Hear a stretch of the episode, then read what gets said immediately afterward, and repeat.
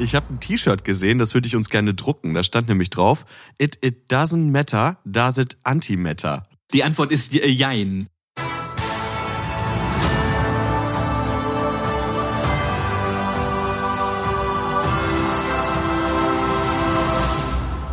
Tag zusammen, Niklas hier. Ihr hört den Götterkomplex Podcast, eure wöchentliche Dose Science Fiction, Raumfahrt und Wissenschaft. Und mit mir im Studio sitzen meine lieben Mitgötter. Hallo und Tag an den Gott des Higgs-Bosons. Hallo Otti.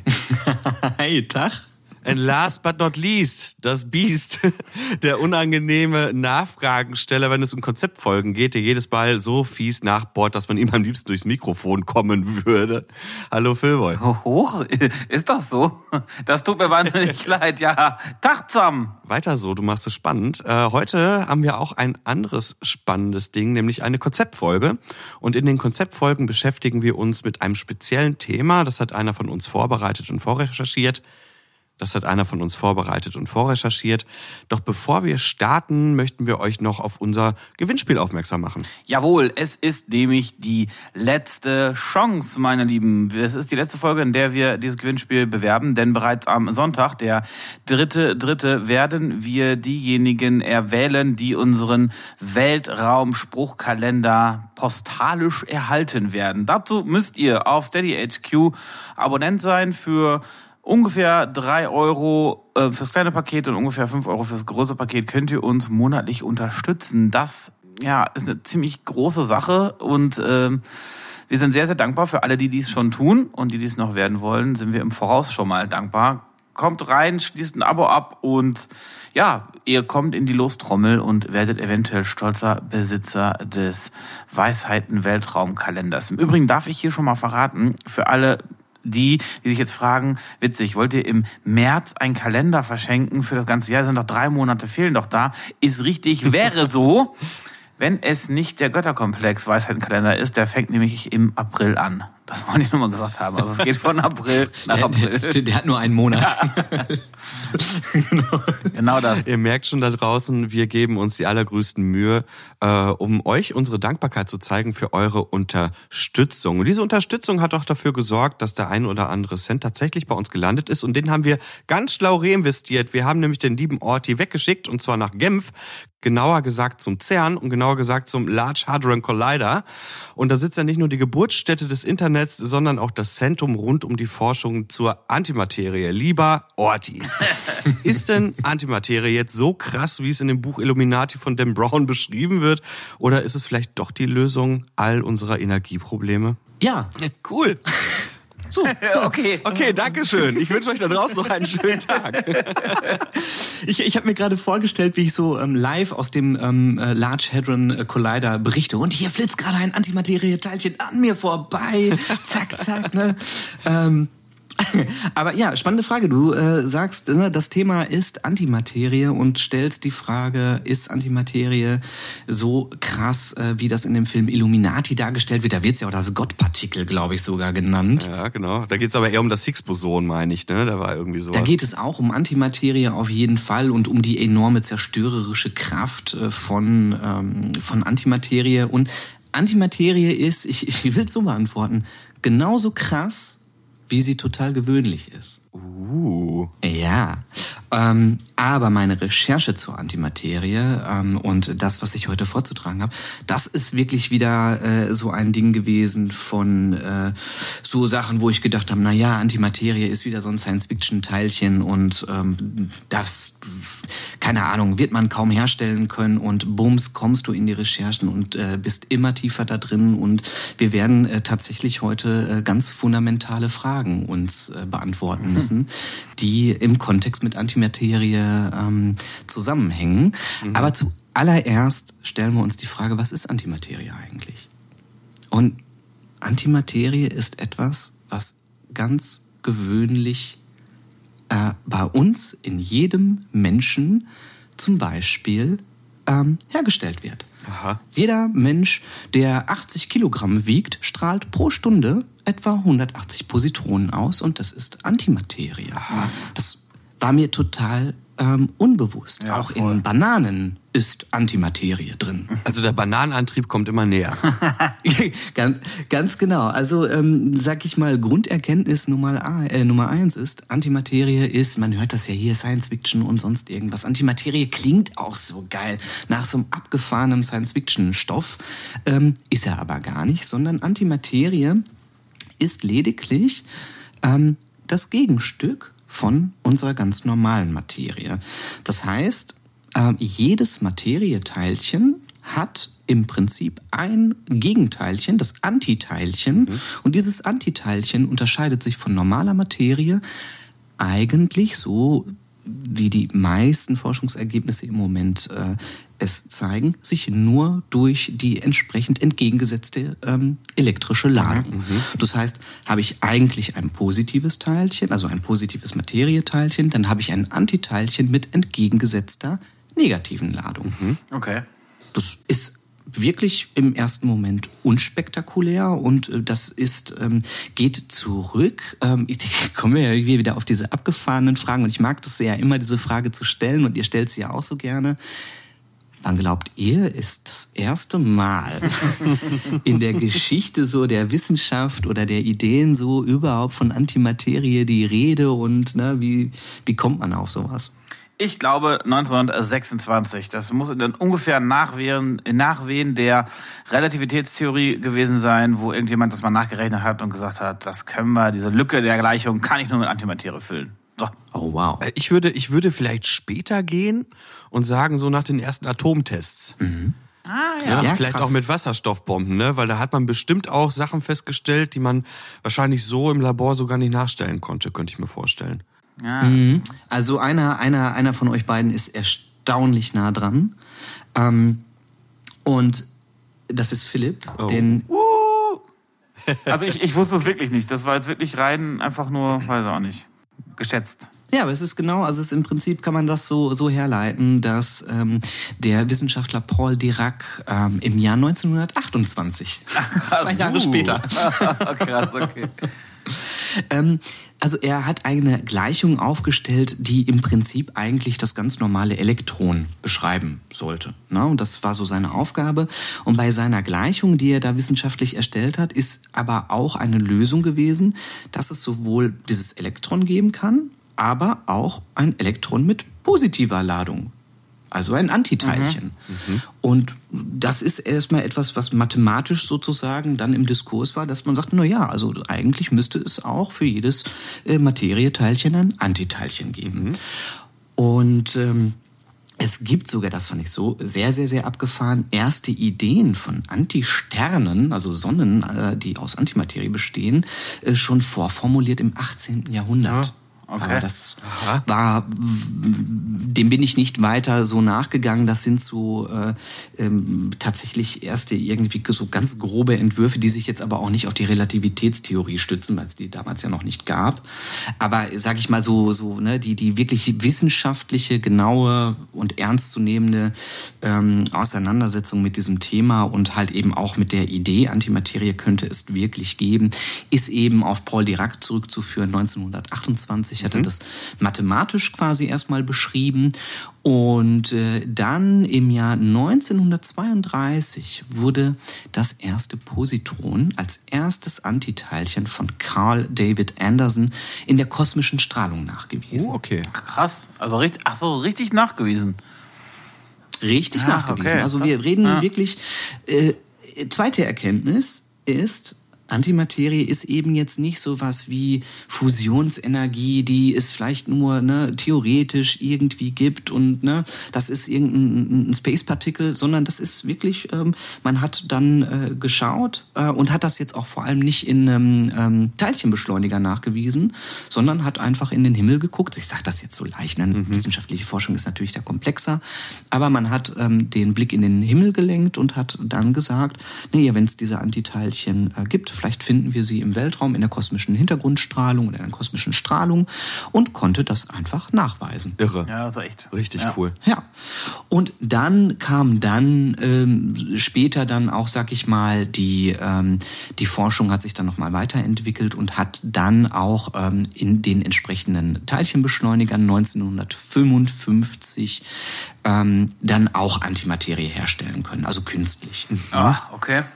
Auch schon 1955. Das ist so crazy. Das, das habe ich mir gerade auch gedacht. Das ist wirklich früh gewesen. Okay. Also das ist, also das finde ich auch, also da, da habe ich auch gedacht, wie, wie, wie, wie verrückt das ist, dass das in den 1928 ne, diese, diese Berechnungen da angestrebt worden sind und dass man ein paar Jahre später dann in so einem Teilchenbeschleuniger, äh, ne, also knapp 30 Jahre später, äh, Antimaterie da herstellt.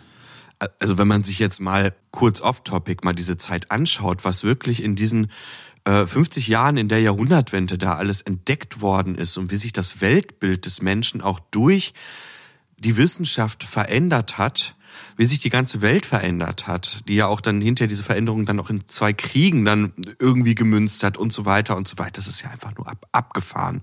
Einfach nur Ja, abgefahren. Ist es auch. Also alleine, wenn ich ähm, über diese Zeit spreche, äh, zum Beispiel mit meiner mit meiner Frau, die ähm, ähm, ist ja Historikerin oder beziehungsweise ist, ist hat halt Geschichte studiert und äh, die hat sich auch viel so mit Jahrhundertwende beschäftigt und und auch viel so mit diesen Pariser Weltausstellungen im Plural, weil da immer viele waren, was da für ein rasanter Fortschritt war. Und spannend übrigens finde ich, ich ja, zieh ab und zu, mag total laienhaft sein, aber ganz gern mal auch so Parallelen in unsere heutige Zeit, in unsere heutigen 20er Jahre, was wir gerade mit der KI-Entwicklung irgendwie erleben. Das hat man halt damals eben auch, äh, Einstein dann irgendwann mit der Relativitätstheorie, aber vorher auch noch, also gut, ein gutes Stück weit vorher, aber wo dann so die ersten Dampfloks aufkamen, hat man sich Beispiel darüber unterhalten, ob ein menschlicher Körper in der Lage ist, Geschwindigkeiten über 30 Kilometer pro Stunde auszuhalten.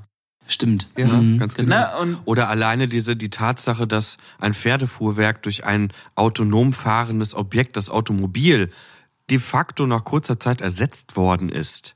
Ja, solche Sprünge. Aber wir, wir schweifen ein bisschen ab. Nichtsdestotrotz den Fokus mal zu lenken auf diese wirklich erstaunliche Zeit, ähm, auf, auf diese wirklich grandiose Epoche der Wissenschaft. Ja, äh, absolut. Also ich finde es auch immer, also macht mir super Spaß, äh, äh, da rein zu recherchieren und diese, diese Hintergründe dann zu erfahren. Ähm, jetzt habe ich aber natürlich irgendwie gesagt, jo, Antimaterie, so spektakulär ist es gar nicht. Ne? Das hat man in der Gleichung erstmal nachgewiesen, dann kann man das in den Teilchenbeschleunigern nachweisen. Warum sprechen wir überhaupt über Antimaterie und warum tun wir das gerade in dieser Reihe, wo es ja äh, jetzt primär um die Energiequelle der Zukunft äh, geht? Ne? Ja. Und ich habe ja gesagt, Antimaterie ist so unspektakulär, wie sie spektakulär ist. Denn jetzt geht's um die entsprechende Eigenschaft der Antimaterie. Und da muss ich mal eine kurze Zwischenfrage stellen, denn ich habe ein, jetzt kommt ein kleiner Nerdwitz, sorry. ich habe ein T-Shirt gesehen, das würde ich uns gerne drucken. Da stand nämlich drauf, it, it doesn't matter, does it antimatter? wow. ja, die Antwort ist äh, Jein. die Antwort ist nein. Äh, das fände ich cool, wenn die Antwort einfach auf dem Rücken steht. Ja, Ja, mega gut. Ja. Join. Genau, jetzt äh, würde ich aber trotzdem ganz gerne äh, in die Richtung gehen, warum gibt es äh, Science-Fiction-Filme, die den Warp-Antrieb über Antimaterie lösen oder warum gibt es Filme wie Illuminati etc., die über dieses Gottpartikel äh, sprechen und über krasse Explosionen, die über Antimaterie erzeugt werden können. Ähm, denn da geht es jetzt... Ähm, um ähm, folgendes Phänomen. Also ich habe ja gesagt, jedes Materieteilchen hat im Prinzip einen Antagonisten, ein Antiteilchen. Und die beiden, wenn sie aufeinandertreffen, die lösen einen äh, Gamma-Blitz aus. Also sie zerstrahlen wieder in Energie und das nennt man Annihilation. Und äh, dieser Energieausstoß von Materie und Antimaterie, die gleichsam aufeinander prallt, ähm, das ist gewaltig. Okay. Und das ist auch noch gewaltiger als jetzt die Fusionsenergie oder irgendeine andere Energiequelle, die wir kennen. Ähm, und äh, Antimaterie und Materie die wollen unbedingt sich gegenseitig ähm, in Energie auflösen. Denn Antimaterie hat die besondere Eigenschaft, dass sie, sie, sie kann nicht durch die Luft oder sonst irgendwie fliegen, denn sobald sie auf irgendeine Form der Materie mhm. trifft, wird sie mit dieser Materie in Kontakt kommen und eben in reine Energie wieder umgewandelt. Ähm, das heißt, wir können Antimaterie auch nicht berühren oder mhm. wir können sie nicht, äh, wir, können sie einfangen in, äh, über, über spezielle Magneten, über Magnetfallen, das ist möglich, aber ähm, Antimaterie kann niemals mit Materie in Kontakt kommen, denn dann zerstrahlt sie. Ähm, und das ist super interessant und da habe ich jetzt mal ein Beispiel genommen, dass wenn man jetzt hypothetisch 25 Kilogramm Antimaterie hätte und man würde diese 25 Kilogramm auf 25 Kilogramm normale Materie ähm, äh, treffen lassen, ja. dann entspricht die Energie, die dann ähm, entsteht, äh, der Energie, die Deutschland in einem Jahr an Strom verbraucht, nur in diesem einen Moment. Ach, du ahnst es nicht. Das ist heftig. Ja, okay. Mhm. Das ist viel. Mhm. Krass. Das ist jetzt halt eben das Ding, warum Antimaterie ähm, als Energieträger so spannend ist. Mhm. Ja, und man sagt, okay, das wäre auch äh, wirklich so eine Sache, wo, wo man dann sagen kann, okay, vielleicht ist durch diese Annihilation von mehreren äh, Kilogramm Antimaterie dann auch doch eine Energiefreisetzung so stark möglich, dass ein Warp-Antrieb möglich ist oder über lichtschnelles Reisen in Form von, von äh, Antrieben und so weiter und so fort. Äh, oder gar halt eben, sag ich mal, eine, eine extrem starke Energiequelle der Zukunft. Allerdings muss man dazu auch sagen, im Vergleich zu Fusions Fusionsenergie, ähm, äh, diese Energie, die da jetzt entsteht, das sind reine Gammastrahlen. Mhm. Also das ist richtig gefährlicher Scheiß. ja, das hört sich schon so an. ähm, und bei Weitem keine so saubere Energie ähm, oder so gut kontrollierbare äh, Energie wie eben die Fusionsenergie. Wobei Fusionsenergie ist ja jetzt auch, haben wir ja in der letzten Folge ja auch mit dargestellt, jetzt auch noch gar nicht so gut kontrollierbar. Mhm. Ja, vor allem, wenn du schon sagst, Gammastrahlung. Gammastrahlung ist ja auch ein Mutagen. Das heißt, das kann ja auch unser, unsere DNA irgendwie kaputt machen. Ja, das ist doch radioaktive Strahlung, oder? Also Gammastrahlung. Also das ist das Zeugs, was eigentlich mitten im Atomreaktor auch entsteht. Ja. Da hast du uns ja was Nettes mitgebracht. Okay, erzähl weiter. ja. Ich habe euch noch was Nettes mitgebracht. Und zwar habe ich euch ja gesagt, dass jedes Materieteilchen ein entsprechendes Antimaterieteilchen haben muss. Mhm. Und es gibt in der Wissenschaft das Gesetz, ähm, dass es eigentlich eine Symmetrie geben muss. Mhm. Und wenn ich sage, es gibt genauso viel Materie, wie es Antimaterie geben mhm. muss, stellt sich die Wissenschaft die fundamentale Frage, und jetzt wird es wirklich extrem spannend, wo ist diese Antimaterie denn dann? Stimmt. Na, es müsste eigentlich genauso viel Antimaterie irgendwo mhm. im Universum geben, wie es Materie gibt. Und das ist ein genau ein richtig krasser Forschungsbereich. Äh, äh, und man versucht die Eigenschaften von Antimaterie zu äh, untersuchen und man kommt jetzt tatsächlich auf die auf die fundamentale Frage, warum gibt es uns eigentlich? Mhm. Warum gibt es überhaupt etwas? Mhm. Und warum gibt es nicht nichts? Ja, Denn wenn wir jetzt ganz, ganz, ganz, ganz, ganz, ganz, ganz weit in den Urknall zurückgehen, dann wissen wir, und das fand ich auch nochmal richtig krass, dass all unsere Materie, die es jetzt gibt, alles was da ist, ist ja in reiner Energieform zusammengepresst gewesen auf einen, äh, auf einen, einen äh, Größenbereich, der kleiner ist als ein Atom. Mhm. Millionenfach kleiner als ein Atom. Also alle Energie unseres bekannten Universums so eng zusammengepresst. Und aus dieser Energie ist ja quasi eine Explosion entstanden, die eigentlich mathematisch und physikalisch gesehen gleich viele Materieteilchen und Antimaterieteilchen hätte entstehen lassen müssen. Mhm. Und wenn das so wäre und es diese Symmetrie geben würde, dann wäre beim Urknall nichts anderes passiert, als dass Materie und Antimaterie sich immer wieder auslöscht und bildet und auslöscht und bildet und nichts weiter passiert. Mhm. Ja. Ja, ja, klar. Klingt total, ja, klingt logisch, aber und gibt's ja offensichtlich. Oder sind wir doch in einer Simulation?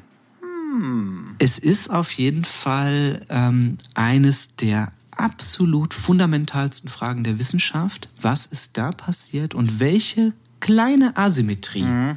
ist dafür verantwortlich. Also man geht davon aus, dass beim Urknall für jedes, ich glaube, Milliardste Materieteilchen ein Antiteilchen äh, zu wenig da war. Ach so, okay. Also, dass es ein Ungleichgewicht gab an, an Materie und Antimaterie. Genau, es gibt ein Ungleichgewicht. Die, die Zahl, ich muss ehrlich gestehen, ähm, da konnte er mich auch noch mal Lügen strafen. Ähm, die habe ich mir jetzt nicht genau, ich doch hier habe ich es geschrieben. Äh, auf eine Milliarde Antiteilchen kamen eine Milliarde Eins. und ein Materieteilchen. genau, so. Ähm, und dieses eine Materieteilchen ist dafür verantwortlich, dass diese Kettenreaktion, die sich symmetrisch auslöscht ne, und äh, dann neu bildet und wieder auslöscht, ähm, für einen Überschuss an der gesamten Materie in unserem Universum verantwortlich ist. Oh Gott. Krass. Es ist schon einfach, es ist wirklich abgefahren. Dann will man sich die Masse, die zusammengepresst war, an dieser Singularität ja gar nicht vorstellen, wenn man sich überlegt, wie viel es da draußen an Materie gibt. Ja, das ist also wirklich total verrückt. Und ich möchte einmal an der Stelle, ähm, das fand ich so, so schön, ein Zitat von Harald Lesch in dem Kontext setzen. Denn er hat gesagt, und das möchte ich wirklich hier einmal betonen, wenn wir schon die Chance haben, im Götterkomplex sowas zu machen, dass er sagt, ein tröstlicher Gedanke ist doch der, dass es reine Perfektion nicht geben kann und gar nicht geben soll, sondern dass die Unterschiedlichkeit in Materie oder in uns selber, in allem, was da ist, die Vielfalt überhaupt erst möglich macht. Ach krass, ja. Spannender Gedanke. Ja, so weit erstmal. Ähm, ja, der, der, äh, mein, Re äh, mein Part äh, von, ach, Antimaterie ist relativ gewöhnlich, die gibt's überall, ist gar nicht so besonders. Sie kann Unmengen an Energie freisetzen, bis hin zur fundamentalen Frage, warum gibt es uns überhaupt? Und warum gibt es nichts, nichts? Ne? also, ähm, uh, Das ist wirklich ein total, total spannendes und ja, wirklich auch schön logisch herleitbares äh, Problem einfach, vor dem man da steht, ne? Spannend. Ja, oder einfach nur eine, eine äh, unfassbare Tatsache, die einem wirklich zum Nachdenken anregt. Das, äh, Ja, ja, genau. Da stehe ich ja immer wieder drauf. Ne? Also äh, danke erstmal schon mal für diesen Teil des Inputs. Äh, sehr gerne. das reicht mir eigentlich schon für heute, muss ich sagen. Mein Kopf schwirrt gerade. Äh, Das ging mir aber ganz genauso. Also ich habe mich auch wahnsinnig auf diese Folge gefreut, weil also ich habe da so viel äh, äh, äh, reingesteckt und habe immer mehr gelesen und habe immer mehr über diese fundamentale Frage nachgedacht und habe gedacht, boah Mensch, ey, das ist echt äh, echt eine verrückte Sache.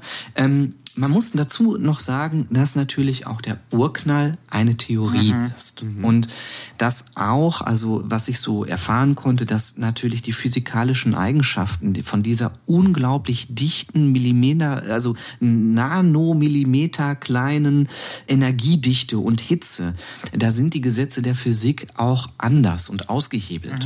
Ne? Ähm, und, und vieles darüber weiß man nicht und es bleibt eine Theorie, dass es den Urknall gegeben hat. Sie ist sehr plausibel und äh, auch diese, diese Asymmetrie ist, äh, ist, ist sehr plausibel. Ich habe eine andere Theorie gesehen, dass man sagt, dass bei dieser Ausdehnung es auch sein kann, dass quasi äh, ein gewisser Part der Materie ähm, weggeschleudert worden ist und die Antimaterie halt eben auch zu einem größeren Teil oder zu einem kleineren Teil weggeschleudert worden ist und dass deswegen ein Ungleichgewicht äh, quasi entstanden ist. Ähm, aber äh, alles, was, was da jetzt gerade im Prinzip äh, äh, was ich so dargelegt habe, sind Vermutungen. Dazu gibt es also die Antwort auf diese fundamentale Frage, die haben wir nicht. Es gibt aber wegen dieser Frage, wo ist die Antimaterie geblieben, eine Forschung, die sich damit beschäftigt, Antimaterie im Kosmos zu identifizieren. Und so Antimaterieinseln. Ne? Also man sagt dann, dass die Antimaterie vielleicht gebündelt irgendwo da draußen ist. Und jetzt wird's nämlich super spannend, was ähm, unsere Energiequelle angeht und was das Vorhandensein von Antimaterie angeht. Denn bisher habe ich ja gesagt, man kann Antimaterie ähm, künstlich herstellen, also in einem Teilchenbeschleuniger. Und man kann Antimaterie in unserem Körper ähm, äh, zum Beispiel feststellen. Das sind aber, also das sind minimalste Teilchen. Das ist auch nichts Gefährliches, muss sich jetzt keiner Sorgen machen. Äh, Bananen haben das. Es gibt sogar in der Medizin ähm, die Antimaterie, äh, die dafür gewisse Untersuchungs... Ähm, äh, ähm, Detektoren quasi genutzt wird. Also es ist schon etwas, was wir im Kleinstteil auf unserer Erde vorfinden oder in der Kosmos, äh, kosmischen Strahlung finden können, aber die große Masse fehlt. Ja. Okay. Die Frage bleibt, wo ist das Zeug? Ja. Und jetzt wird super spannend. Man kann jetzt sagen, okay, ähm, ein Antiteilchen zu finden in der kosmischen Strahlung ist jetzt nicht, weiß Gott, wie spannend, weil Antimaterie auch durch ähm, andere Prozesse ähm, entstehen kann. Aber auf der ISS gibt es einen riesengroßen ein riesengroßes äh, Modul. Und dieses Modul ähm, beobachtet ähm, halt eben äh, Antiteilchen und lässt die quasi auf diesen auf diesen Magneten ähm, prallen. Und die ISS dieser Magnet hat Antihelium in der kosmischen Strahlung entdeckt. Mhm. Und Antihelium ist deutlich mehr als nur ein Positron ne, oder nur ein einzelnes Teilchen, sondern das könnte einen Hinweis darauf gehen, mhm. äh, geben, dass es Anti-Sterne gibt. Oh mein Gott, okay. Also, Alter, was? Ja. äh, das fand ich auch wieder so die, die nächste Sache, dass ich gedacht habe, ja gut, man weiß jetzt nicht, wo ist die Antimaterie, die Recherche hört jetzt hier auf, es gibt nicht weitere wissenschaftliche Erkenntnisse und naja, auch wenn wir das im Teilchenbeschleuniger machen können, dann ist es auch so, um diese Frage vielleicht kurz zu beantworten, im Teilchenbeschleuniger ist das möglich, Antimaterie herzustellen, aber bisher ist das nur gelungen, das im kleinsten Nanogramm zu machen und Antimaterie ist nun wirklich jetzt der Player für die teuerste äh, Materie der Welt okay. und die die Wissenschaft geht sehr stark davon aus, dass es uns nicht möglich wäre, jetzt 25 Kilogramm Antimaterie herzustellen, mhm. weil der Energiebedarf eben über die Teilchenbeschleuniger ja, okay. viel zu groß ist. Ja. Man muss diese Teilchen, habe ich ja schon gesagt, in diesen Magnetfallen, in den Penningfallen, ähm, muss man sie einsammeln und dann muss man sie auch noch zur, also quasi ne, zu der entsprechenden Materie da formen. Ähm, also künstliche Herstellung von Antimaterie würde ich jetzt mal ausschließen als Energiequelle der Zukunft. Zukunft. Okay, das heißt, wenn wir es nicht herstellen können, sagst du mir gerade, es gibt Hinweise auf, ich komme da immer noch nicht drauf klar. ja. Es gibt Hinweise auf Antimateriesterne oder auf Antisterne. Ja, korrekt, ganz genau. Und das ist wirklich, also das ist, äh, da habe ich gedacht, jetzt wird's wirklich geil. Es wird auch schön fürs fürs Götterkomplex-Universum. Denn wenn man jetzt, also ne, die die die die These ist ja eigentlich relativ klar. Okay, unsere Sonne strahlt ja im Prinzip Helium aus. Und ähm, das ist ein komplexer Mechanismus. Und äh, wenn man dieses Helium äh, als Antiteilchen in der kosmischen Strahlung äh, findet, dann könnte man die These aufstellen, ja, wenn es das gibt, dann könnte es auch einen Antistern ja. geben. Mhm. Und jetzt wird's noch ein bisschen spannender. Denn äh, da hört die Forschung nicht auf, sondern man hat es wirklich ernst genommen. Und man hat gesagt, a, wissen wir, es gibt ein Ungleichgewicht von Materie und Antimaterie. Das heißt, hypothetisch könnte es eine riesengroße, eine riesengroße Anhäufung von Antimaterie irgendwo im äh, Universum geben.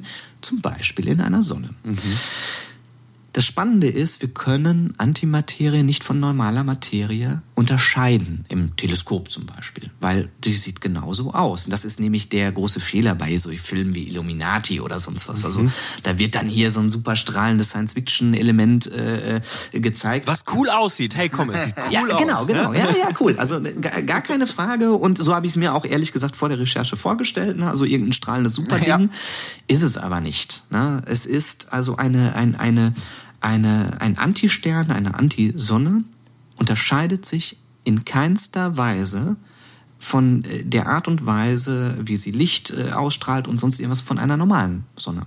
Okay. Gibt es keinen Unterschied. Ach krass, okay. Und was man aber machen kann, was ich ja gesagt habe, was passiert ist, wenn Materie und Antimaterie aufeinander trifft, dann gibt es diese extreme Gammastrahlung. Mhm. mhm. Und da hat man jetzt den Fokus drauf gelegt und hat versucht, Quellen im Universum zu finden, die ein enormes Potenzial an einer ganz spezifischen Gammastrahlung äh, ausstrahlen, die ganz spezifisch nur für diese Materie-Antimaterie-Annihilation ist. Ne? Das kann man identifizieren, da kann man genau hingucken und man hat dann gesagt, wir konzentrieren uns auf punktförmige Objekte. Strahlungsquellen sozusagen, ne? Genau, ganz genau. Und man hat in der Milchstraße 14 davon entdeckt. Alter, okay. Also vor, vor der Haustür quasi. Ja, natürlich nicht ganz vor der Haustür. ähm, so, so, also das wäre jetzt natürlich echt schön, wenn ich jetzt sage, na und übrigens im Alpha Centauri ist niemand die Sterne. wenn man sich jetzt vorstellt, dass unsere Milchstraße eine Ausdehnung von 100.000 Lichtjahren hat. ja, ja, ja. Also ähm, ich, ne, das, also ich, wie gesagt, ich finde das unglaublich faszinierend und ich bin auch sehr euphorisch in dem, was ich da vorstelle. Trotzdem sind das Theorien. Ja, ne? Also ja, der, der Antistern ist nicht bewiesen, aber es passt zumindest zur Hypothese, dass es eine Antistern äh, oder eine Antimaterieanhäufung im Universum gibt in Form von Antisonnen mhm. und es gibt Hinweise darauf, die durchaus ernstzunehmender sind, weil man sagt, wir haben Antihelium gefunden und wir finden zumindest 14 punktförmige Objekte innerhalb der Milchstraße, die spezifisch für die Gammastrahlung von Antimaterie-Materie-Annihilation sind. Mhm. Ähm, das äh, ist super, super spannend. Die Forschung sagt natürlich jetzt darüber hinausgehend, muss man äh, da natürlich auch deutlich mehrere ähm, Forschungen äh, betreiben, um das auch beweisen zu können. Mhm. Jetzt kommt aber ein riesen Knackpunkt aus meiner Sicht. Also wir sagen, geil, oh, gibt's einen Antistern, fliegen wir hin. Mhm. Problem ist, unser Raumschiff ist aus Materie. Aha, okay. I ja? see the problem. Das heißt, sollten wir auch nur in die Nähe von dem Ding kommen oder irgendwie Materie und Antimaterie und dann äh, zerstrahlen wir? Dann gibt's einen Gamma-Blitz, ja. Okay, äh, nett. Ganz genau. Also ähm, das ist also immer, wenn ich darüber recherchiert habe, war letzten Endes dann ähm, das Ende vom Lied. Naja, ähm, also selbst wenn es sie gäbe, können wir sie nicht bereisen, ähm, denn dann haben wir das Problem, dass Materie auf Antimaterie trifft und wir äh, zerstrahlen. Mhm. Mm, ja, klar. Mhm.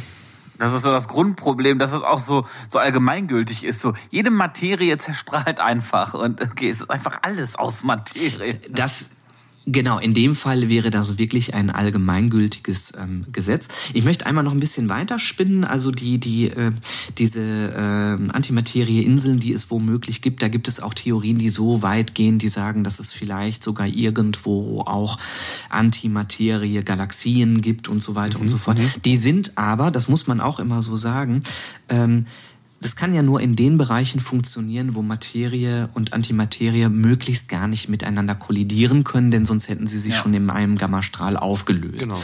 Ähm, das heißt also, ähm, wenn es die gäbe, dann wären sie so weit voneinander getrennt, äh, dass eben diese Annihilation nicht zur Vernichtung oder zur Energieumwandlung äh, führt. Das heißt also, na, auch, auch diese Sonnen, die wir da finden, die sind eher in einem Bereich, ähm, wo Materie eben nicht im Großteil auf Antimaterie treffen kann oder wo sie nicht miteinander zusammenstoßen kann, äh, damit sie sich eben da nicht auflöst. Und man kann äh, das Ganze dann auch hochrechnen ähm, und äh, kann dann sagen, dass äh, es quasi, wenn man das hochpotenziert, auf die Milchstraße hochgerechnet, wie viele Sonnen könnten Antisterne sein. Das ist aber wieder so ein bisschen statistisches Gewäsch. Mhm, da möchte ich gar nicht mhm. so viel drauf geben.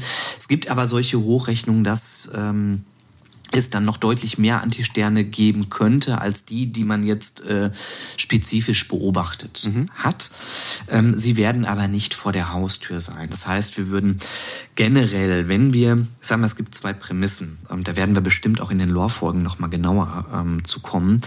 Äh, die eine Prämisse ist die Reise zu einem sogenannten ähm, Antistern, mhm. die mehrere tausend Lichtjahre umfassen könnte.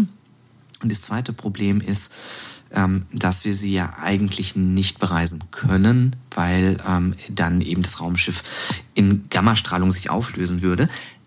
Es sei denn, das ist jetzt meine Science-Fiction-Idee, wir bauen eine gigantische Penning-Falle. Mhm. Ja. Also dieses Raumschiff hat quasi ein Magnetfeld um sich herum, ja. das wie so ein Trichter, also ich stelle mir das wirklich jetzt gerade mal so ein bisschen vor, das Raumschiff sieht aus wie ein großer Trichter aus Magneten und fliegt einfach auf dieses Teil zu und saugt jetzt über magnetische Prozesse diese Antimaterie ein. Äh, und äh, von außen wird die, werden die Antimaterie-Teilchen quasi um das Schiff rumgeleitet und im Inneren ist also, sag ich mal, ein Auffangbecken, ne? Ja. magnetisches Auffangbecken und dann reist man wieder unbeschadet zurück und bringt somit quasi Antimaterie nach Hause. Ne? So mal ganz grob gesponnen. Ich will dieses Schiff aber nicht bei mir parken haben, ne? Also wenn da irgendwas schief geht, dann haben wir ein Problem. Ja, ja. Also unter so einer Prämisse, ne, da dürfen mich jetzt natürlich auch wieder äh, alle Leute Lügen strafen, ähm, aber so unter so einer Prämisse könnte ich mir eine Reise zu einem Antistern zumindest in meinem Kopf vorstellen. Aber auch tatsächlich mein erster Gedanke, also muss ich sagen. Mein erster Gedanke war tatsächlich auch zu sagen, ja, hey, dann packe ich mir doch einfach riesige Magnetschilde sozusagen an das Schiff. Das müsste doch dann theoretisch gehen, mhm. aber das wird wahrscheinlich so viel Energie fressen.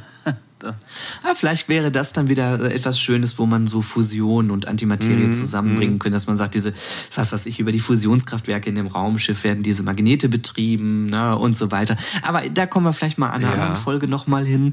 Ähm, aber so viel erstmal zu meinem, sag ich mal, grundsätzlich im Recherchepart zur Antimaterie. Ja ähm, und zu, zu den entsprechenden Erkenntnissen daraus.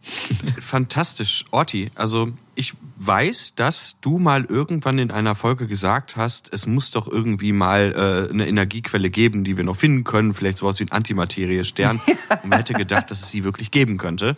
Ja, ich, das, das stimmt. Ich kann ja, mir das, das. Leuchten in deinen Augen vorstellen, als du es gelesen hast und dir gedacht hast, wow, ey, das geht ja. und ich freue mich tierisch darauf, den Jungs davon zu erzählen. Ich bin begeistert, muss ich ganz ehrlich sagen.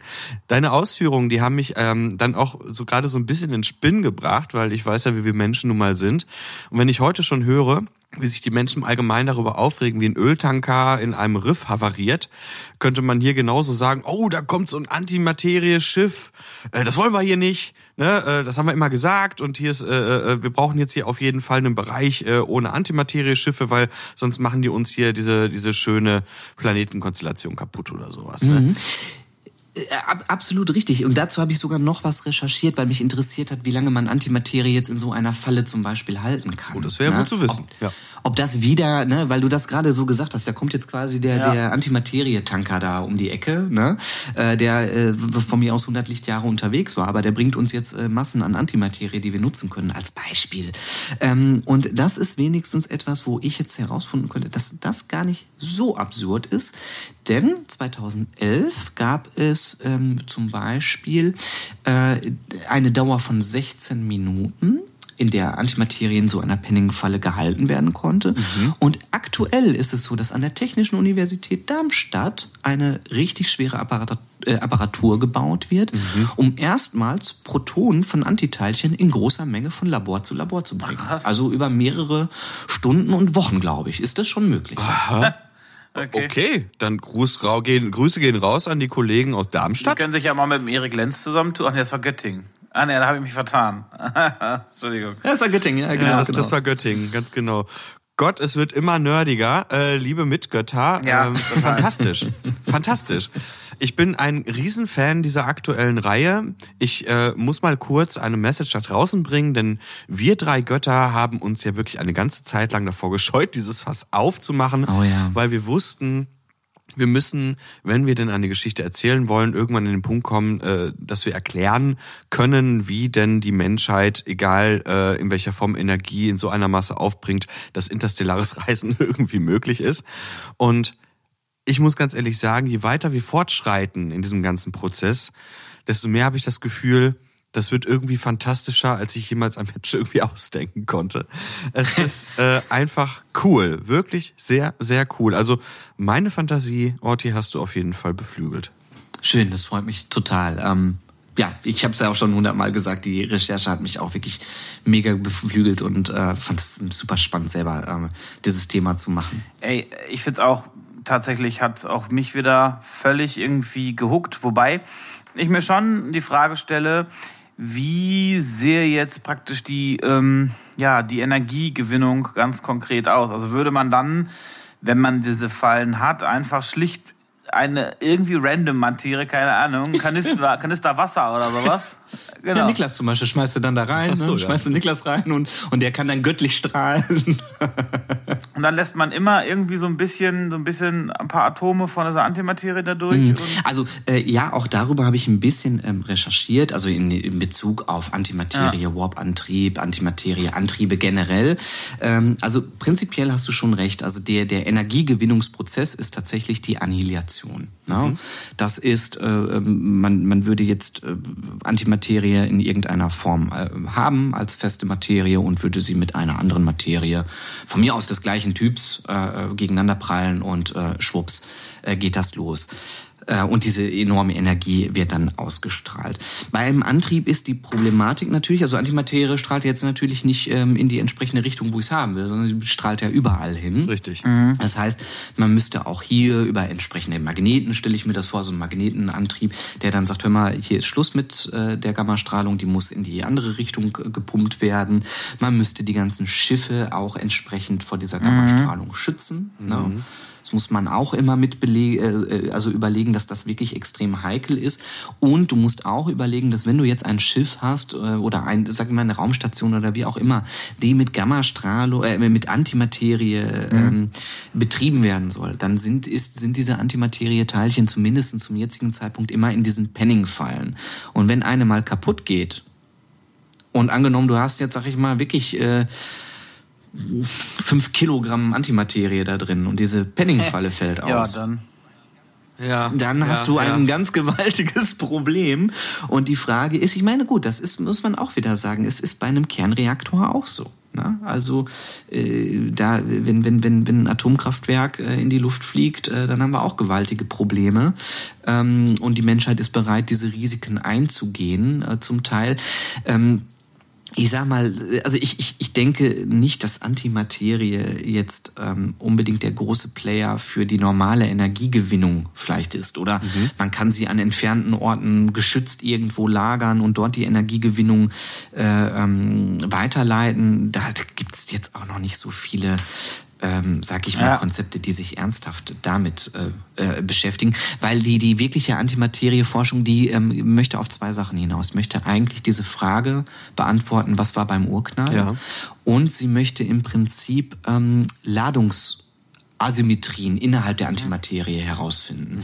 Die möchten eigentlich gucken, das sind solche ja, Verletzungen, also sie wollen eigentlich gucken, ob Antimaterie wirklich genau entgegengesetzt der Materie ist. Ja. Ähm, und äh, sich wirklich in nichts anderem unterscheidet. Und da gibt es Forschung, die durchaus auch sagen, ähm, hier gibt es Verletzungen in den Eigenschaften. Und wenn es minimale Abweichungen gibt, dann könnten über diese Verletzungen sozusagen, die man dann äh, statistisch oder wissenschaftlich nach äh, äh beobachten kann, könnte man begründen, diese Verletzung begründet jetzt, warum es mehr Materie als Antimaterie ja, ja, verstehe, gibt. Verstehe. Ja. Ja, und, und natürlich versucht man jetzt nicht äh, äh, zu sagen, ähm, geil, wir machen jetzt, also wir, wir forschen jetzt in die Richtung, wie kann ich ein Antimateriekraftwerk oder sowas ja, herstellen. Klar. Mhm. Das wäre dann unsere Aufgabe. Das, und das, das würde ich jetzt auch mal getrost tatsächlich mal in den Bereich äh, der Science Fiction äh, lassen, wo man dann sagt, hier könnte man ja. wirklich der Fantasie auch mal freien Lauf lassen Sehr und schön. mal unabhängig von der Forschung ähm, oder von, von, von bestehenden Konzepten mal arbeiten ähm, und, und, und einfach frei rumspinnen. Und eröffnet natürlich auch wirklich mhm. tolle tolle ähm, Möglichkeiten zum Spielen einfach, ne? Tolle Mechanismen. Keine Ahnung, ähm, mhm. jenes Schiff hat, hat zwar einen Antimaterie-Reaktor, ist dadurch aber auch extrem fragil, also sollte vielleicht nicht unbedingt als Militärschiff verwendet so werden. Das, ja. Oder ne? Und, und, und. Ja, also da gibt's ja. ja dann verschiedene Spielarten. Das ist auf jeden Fall sehr, sehr spannend und äh, ich würde auch mal das mit in die ja, wie alle anderen auch, in die Liste der möglichen Energiearten unseres Götterkomplex-Universums mit aufnehmen. Wahnsinnig spannend, Orti. Echt vielen, vielen Dank für deine, für deine Recherche. Ich ahnte auch schon, dass es was Großes wird, denn ähm, du man hörte, sagen wir mal, hin und wieder nicht mehr so viel von dir, weil du sagtest, sorry, ich äh, äh, muss hier leider doch gerade was, was lesen. Also ja, vielen Dank für die Arbeit. Sehr gerne. Man hatte schon Schiss, dass Orti in einem Gamma-Blitz einfach aufgegangen ist, weil er sich zu nah an die Antimaterie herangewagt hat. Ich muss sagen, Respekt dafür. Vor diesem Thema hätte ich persönlich in der Recherche ganz viel Respekt und ganz viel Schiss gehabt. Ich habe allerdings das Gefühl, dass ich mal wieder nach dem Vortrag von dir wesentlich schlauer als dümmer aus dieser Folge gehe. Herzlichen Dank dafür. Ihr Lieben da draußen, ihr habt gehört, es sprudelt schon, die Ideen kommen. Und das war's aber nicht. Wir bleiben nämlich innerhalb dieses Themenkomplexes, nämlich Energie für den Götterkomplex. Wie schaffen wir den Menschen von A nach B und mit welcher Batterie jetzt? Und mit welcher Energieform? Doch, das war's erstmal für heute. Wir verabschieden uns in die nächste Konzeptfolge. Wir sagen Tschüss, macht's gut da draußen und verabschieden uns mit einem traditionellen, liebgemeinten und hoffentlich nicht in einem sich Gamma-Blitz auflösenden Anti-Energie.